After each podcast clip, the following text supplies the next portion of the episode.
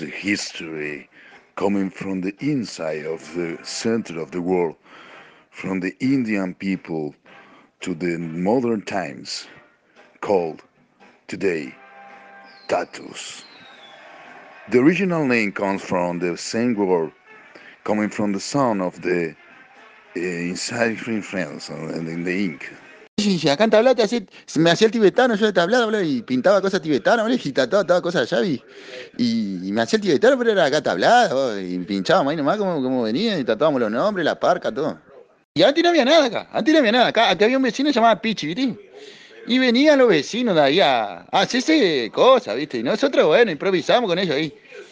Íbamos tatuando cosas, dibujitos que venían de allá del Japón, venían de allá, ¿viste? La, las mujeres esas que caminan con zapatitos, ¿viste?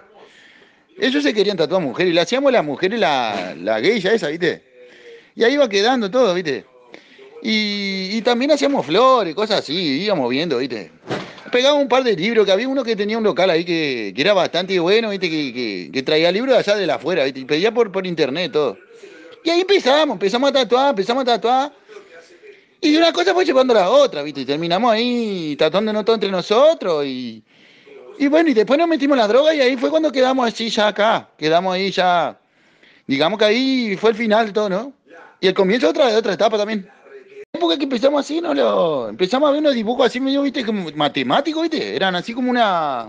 No sé, había como unas una diagonales, iban cruzando, iban. Vos cruzabas diagonales, cruzabas círculos, iban armando una imagen así bien, pero bien re loca, ¿viste? Eran así, y la gente quedaba alucinada, ¿viste? Y nosotros les decíamos que venían de allá de, del Tibe, de la, de la geometría sagrada, y le empezamos a meter ese, ese chamucho, ¿viste? ¿Y para qué? Empezaron a hacer cola allá en el estudio. Teníamos un estudio armado ahí en el barrio, en la casa de un amigo, pobre ya. Ya que en paz descanse, ¿viste? Se, se pasó de droga y quedó ahí. Bueno, pero no importa. Y, y venían, ¿viste? Y hacían fila. Y empezamos a cobrar y empezamos, empezó la linda etapa, ¿viste? Ahí yo me operé, me operé lo, bueno, me, me agrandó el pito, ¿viste? Y después ya arrancó otra etapa ahí, ya arranqué ahí a, a, a simbo ya. Empezó otra vez una vuelta, vino un cubricito allá, ¿viste? Allá de, del barrio también, pero era de otra villa de al lado, él Venía de, de, de allá porque juntaba cartones por acá, por el barrio, ¿viste? Y se quiso hacer un dragón. Me dijo un dragón medieval, ¿viste? Yo le mandé un dragón de eso que veía en la revista, así con, con ala, ¿viste? Con fuego.